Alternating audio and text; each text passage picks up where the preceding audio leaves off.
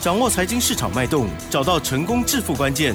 欢迎收听《投资理财王》，分析师精准的眼光，带你纵横股海，投资好股票，让您轻松成为股市常胜军。致富关键就在理财。本节目由 News 九八与理财周刊共同制播。轮源投顾杨天迪分析师，三十年国内外券商法人操盘经验，市场资深量价结构分析专家，精准的量价分析，扎实的基本面研究，带您解码主力动向，揭露股市天机。欢迎收听《股票会说话》，轮源投顾一零九年经管投顾新字第零一零号。这里是 News 九八九八新闻台，今期节目，每天下午三点，投资理财王，我是奇珍哦，问候大家。好，节目当中第一个单元，股票会说话，邀请论元投顾杨天迪老师，老师您好。齐真好，各位听众朋友，大家好。好的，周一啊，今天台股呢是上涨了五十三点，做收，最后一盘呢是比较戏剧化拉上来了哈，指数来到了一万七千三百一十三点，成交量部分呢是两千九百零六亿，还没有包括盘后。加元指数涨零点三一个百分点，OTC 指数却是下跌了零点二六个百分点哦。好，我不知道今天盘市上怎么看呢？嗯，老师的创意啦，哦，还有呢新布局的股票啦。哦，这个凡轩啦，哈，相关的股票表现如何呢？请教老师。都没动静，啊，还不错啊。我看凡轩这样子，嗯，也不错。没没什么动静。好，所以基本上就是尾盘拉了一下，我看了一下是台积电。对，嗯，对，台积电用了快六千张，从五九五拉到六零二，拉了七块钱。嗯，哦，这七块钱那个影响就很大了。是，对我我。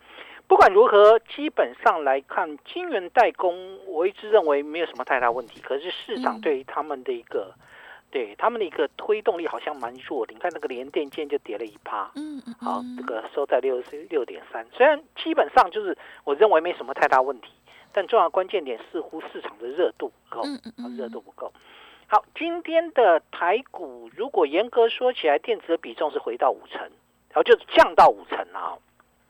这两天，上个礼拜五也是吧，就已经连续两天是降在五成左右。那今天的电子股有一些有利空哦，有一些股票是跌蛮多的啊。那像是 PCB 今天就重挫，好，今天就重挫。好，主要的原因在哪里呢？主要原因就是在中国实施能能耗双控政策。什么叫能耗双控？限电限产，就限电啦，限产能啊，这个这个影响啊。哦，一些高污染的一些这个行业呢，可能就被限产或限电。好，所以目前来看的话，就 PCB 是高污染行业，所以就受到影响啊。所以我想，目前来看的话，就是当然这个利空的部分，我们待会来谈。那谁会是利多呢？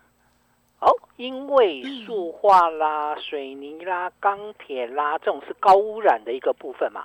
好，所以高污染的部分，中国那边限产能的话。我们台湾就受惠喽，好，那塑化股在今天大涨，嗯，然后纺织、造纸都大涨，主要的原因就是能耗双控，中国大陆那边实施能耗双控的一个政策，那这这个部分会压抑中国的这个产能。那对于台湾来讲，就会受惠。那怎么会受惠呢？啊，跟转单没有关联啊，就是跟报价会上涨嘛。如果你的供给减少，报价会不会上涨？报价上涨，那我们就受惠。所以今天的短多利是走到了原物料，而不是电子。好，不是电子。但大家要去注意一件事情：上礼拜五谁最强呢？嗯，航运是。结果航运在今天呢，全部走弱。嗯嗯。好，所以有没有注意到，其实？对，上个礼拜五其实航运很强啊，那为什么航运股今天会走弱？你就知道那个资金是窜来窜去的，啊，就是可就是一下跑这边，一下跑那边的概念。那钢铁的部分本来表现也不错，上礼拜五今天表现就平平。嗯，航运股单跟能耗双控的部分是没有关联，但钢铁有关呐。但钢铁有关，今天钢铁是持平的。你如果就类股指数来讲，钢铁的一个股票基本上就是持平。涨最多的是塑化，啊，因为塑化的一个这部分是高污染行业，那会被会会被这个中国控管，好，所以相对来讲的话，对我们的塑化股就受惠了，好，因为报价会上涨。好，不管如何，现阶段因为我刚才谈到说资金它在快速移动，所以今天强的明天未必强。这是目前的市场上最大的问题。因为出现这样的一个问题，所以基本上在操作的过程当中，你就要特别小心。好，如果说这个不小心追高了，可能对这个就要杀回来了。好，好，所以目前来看的话，因为这个政策的影响，我们先从这个政策开始。这个政策他说谁不受影响呢？呃，半导体跟面板，所以今天的面板像友达、群创就大涨了。好，群创涨了六个百分点，友达涨了三点七个百分点。好，这是因为不受影响。它为什么不受影响？啊，就中国扶持啊。好，半导体也是中国扶持啦。受害最严重在哪里？中国产能比较高的。好，那尤其是最近是限电的，是在苏州跟昆山，所以刚好是台商的大本营，PCB 的大本营，所以呢，PCB 今天的表现就非常严重哈，尤其是铜箔基板。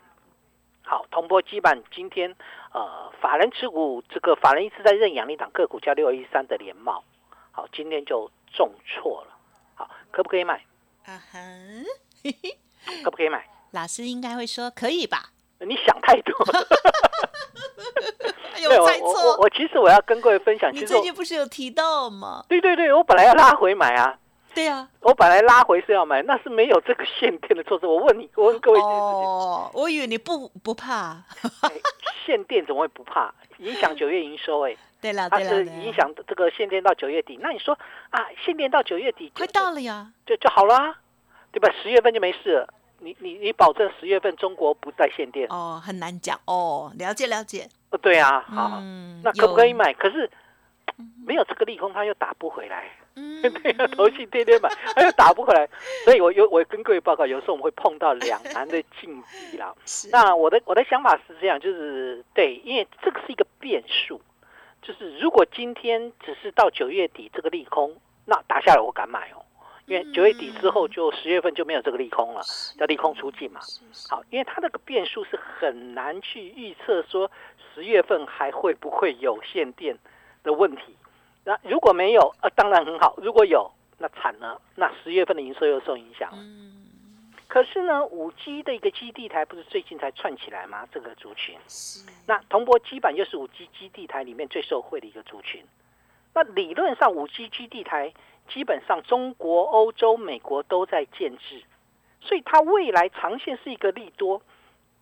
哎，大家有没有看？觉得觉得非常困扰，对吧？其实不止你困扰，这叫决策的困境。所以严格说起来，我其实还我还是希望有机会进去买，但是呢，我会稍微观察一下，因为联茂在大陆的生产比重高达百分之八十八。如果这个限电对它的影响是非常严重，嗯嗯，好，那我们就看看投信怎么玩啊。如果投信基本上就是打下来，它一样在的买方它不卖的话，那就是拼长线喽。好，拼长线的话，那我们拉回来就继续会考虑去去做买进的动作。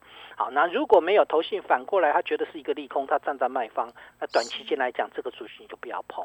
嗯。好不好？那这个这个跟各位分享，就是有时候我们会碰到决策上的一个这个困境。那目前就是，但有很多的好股票，其实就算有利空，它不见得会受害啊。我我不知道大家有没有注意到这一点哦？好，我我再讲一次，受影响的有没有？其实有嘛。但受影响的公司当中，又不会只有所谓的铜箔基板。嗯。对吧？又不是只有铜箔基板，你像是一般的印刷电路板也受影响，软板也受影响，ABF 再板也受影响。但 ABF 再板里面，其实它影响的比重并不高。好，比如说新兴的影响比重其实才五趴。可是你看三零三七的新兴间是重挫的哦。好，今天是跌了三点五个百分点，而且是破线哦。好，这个地方就好像。我强调一点，同样的逻辑啦，其实对谁会影响会比较大？对见顶的影响比较大，因为见顶在中国大陆的生产比重高达百分之九十八，这个很严重吧？好，在大陆的生产比重高达百分之九十八，那在华东地区的比重生产比重高达百分之八十，这个是非常严重的，因为它限电的部分在长三角地区，所以严格说起来，那理论上金鼎。这见见顶啊，三零四四的见顶应该要重挫才对，对不对？可是建中这个建建呃建鼎今天只跌了五毛钱，没有什么大跌。好，嗯，好，我要表达什么呢？这表达的叫什么？表达的叫做未接的高低。所以相对来讲，星星的位阶很高，那这个见顶的位阶很低，所以见顶在低位阶的时候，消化这个利空的一个动能会消化的一个这个利空的效益会比较多。但是如果你位阶太高，那即使没有影响，你像三一八九的锦硕，其实它的产能不在中国啊。今天锦硕重挫四点八八，它它在中国的产能是零啊。好，锦硕在中国的产能是零哎，但是相对来讲，基本上今天还重挫，所以唯唯一的问题就是未接。好，所以我我想目前来看的话，当然联茂的未接是刚起来之后打回去。那后面我们就注意一下后面的一个结构，看有没有机会让它做回稳，回稳之后就可以考虑了。好，所以其实我对联茂其实还有一些想法，好，我认为可以。但不管如何，这个族群暂时以多看少做为主，就少碰为主，就是我们看一下，那我们要往哪个方向走呢？我们该往的方向在哪里？该往的方向，我认为比较比较比较不受影响的，譬如说半导体啦，好，半导体不受影响嘛。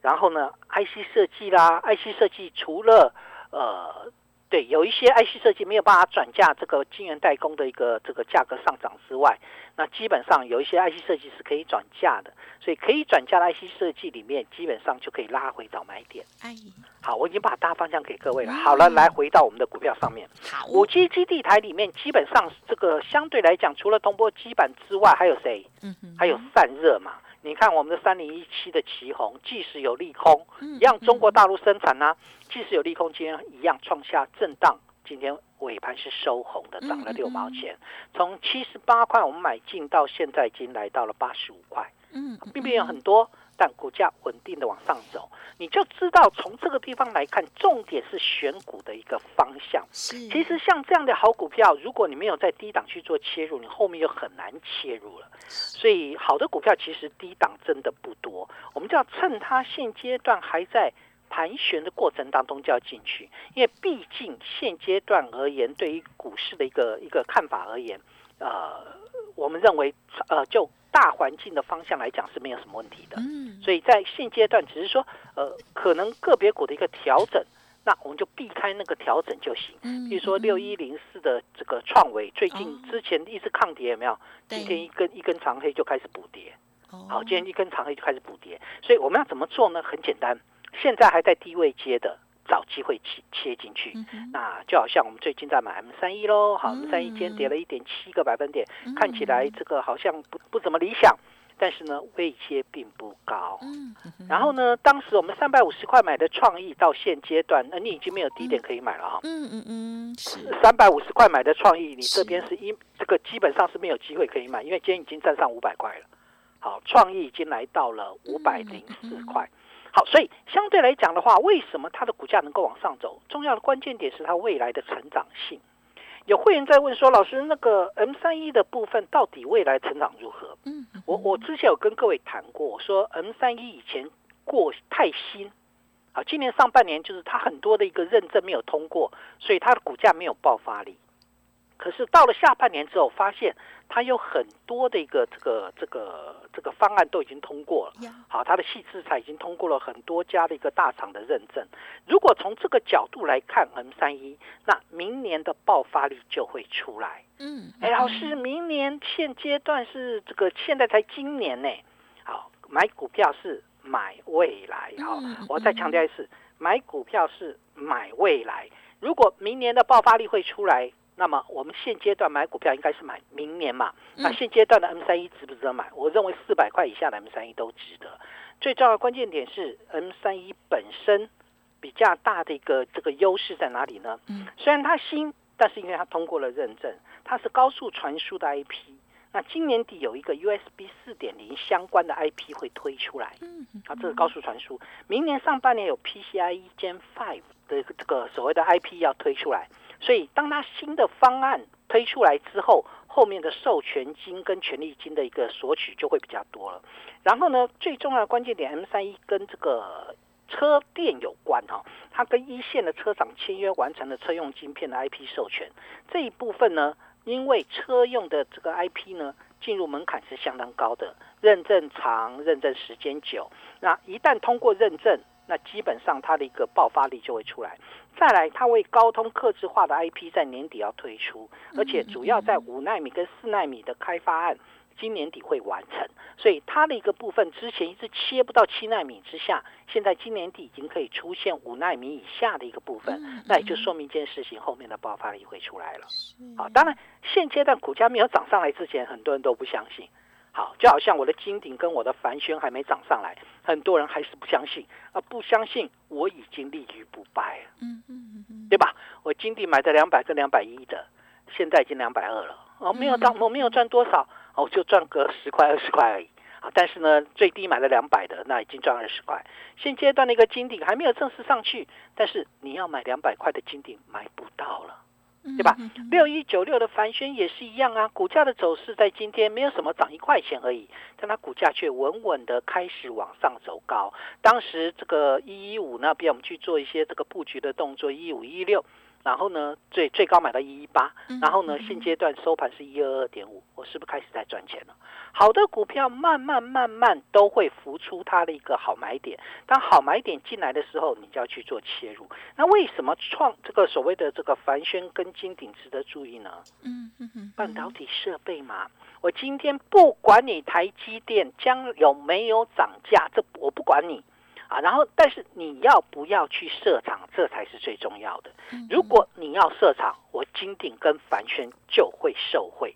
好，我金鼎跟凡轩就会受惠，因为金鼎那么它是硬材的代工厂，然后呢也跨入到这个原子层的一个沉积啊这这一块领域，然后呢再加上那么。这个记忆体大厂增加了 EU 呃 EUV 的一个设备啊，机子外光的一个产能，这一部分采用的蚀刻跟薄膜设备的数量是逻辑晶圆制成的两到三倍，那这一部分相对来讲对金鼎就受惠了。那凡轩的部分呢？哎，凡轩我之前跟你讲过，如果你要在台股买 EUV 的相关个股，你只有两家可以选。一家叫做三六八零的嘉登，嗯，另外一家叫做六一九六的凡轩。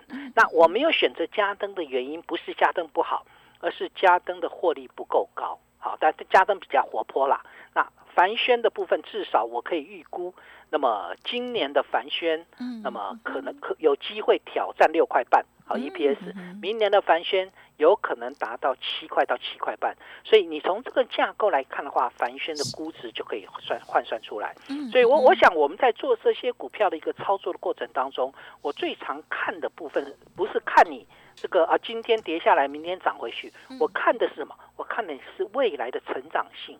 如果你的成长性是够的，现阶段有很多的好标的，现阶段正是。逢低布局的参考。好，我来下结论了。好的，目前大盘的结构是压在季线之下的整理姿态，但是呢，季线的部分看起来在尾盘拉上去之后，有机会去攻过去了。嗯，好，如果我们站上季线，那么基本上多头就掌控啊，多多头多头的方向就掌控出来。那短期间来讲，比较值得关注的部分是以半导体为主。因为它没有能耗双控的影响，然后呢，我们去留意一下五 G 相关基地台的一些概念股这一部分在铜箔基板，我们看一下铜箔基板的杀伤力，如果没有很大很大的话，短线上面来讲，那刚好拉回是一个买点。另外一个部分的一个这个结构里面来看，以半导体为轴心的向上叫细晶圆或第三代半导体。然后呢，这个向下的部分包包含了设备跟封测这一部分，就是我们未来去选择的一个方向。嗯嗯嗯，在选择的时候，是不是要按照它的制造的流程啊、上下游啊等等来做考量啊？没有没有，看资金你你愿意切入的方向。其实其实我们这样讲好了，半导半导体设备基本上就是未来一定好嘛。嗯，只是他现在资金不愿意进来，你就是在他资金还没进来之前，你去做布局。嗯嗯，那当然你要等他资金。进来了，再去再去追追也没有关系，对那个没有关系的，就是刚启动好那个也行。但是重要的关键点是，一定要掌握住它最最呃最佳的一个时机点。嗯不管你是用布局的方式，还是用启动点的一个这个加码的方式，我想这嗯才是最重要的。好的，这是老师。呢给大家哦，这一再提醒哦，可以算是中线方向了哦。那如果想要知道老师更详尽的内容，记得持续锁定我们的节目之外，老师。的 Light Telegram 也记得搜寻加入喽。时间关系，分享进行到这里，就再次感谢杨天地老师。了，谢谢你。谢谢奇珍，祝大家操作顺利。嘿，别走开，还有好听的广告。好的，杨老师呢在节目当中所分享的这些内容哦，都提供给大家做很好的学习了哦。那过去老师从法人的这个角度哦，从法人的机构啊、出来，因此呢，对于法人的选股逻辑哦，top down 也非常的熟悉哦。在选择股票的部分，我们当然业绩非常的重要，可是呢，杨老师更看重的是它未来的成长性哦。好，提供给大家做参考。认同老师的操作，欢迎您利用以下的三个方法哦，这个提供咨询喽。第一个，认同的话就跟上脚步，成为老师的家族朋友，老师会照顾好您的资金哦。零二二三二一九九三三零二二三二一九九三三。另外，老师的免费 Light Telegram 也欢迎直接搜寻加入，Line 的 ID 是小老鼠。Fu 八八九九，小老鼠 fu 八八九九，Telegram 的账号也很相近，fu 八八九九，fu 八八九九哦，或者是呢加入 Light 上面呢有三个简单的步骤，连接过去 Telegram 也就可以喽。当然，任何其他疑问或者是我讲太快，再利用工商服务的电话咨询零二二三二一九九三三。本公司以往之绩效不保证未来获利，且与所推荐分析之个别有价证券无不当之财务利益关系。本节目资料仅供参考，投资人应独立判断、审慎评估，并自负投资风险。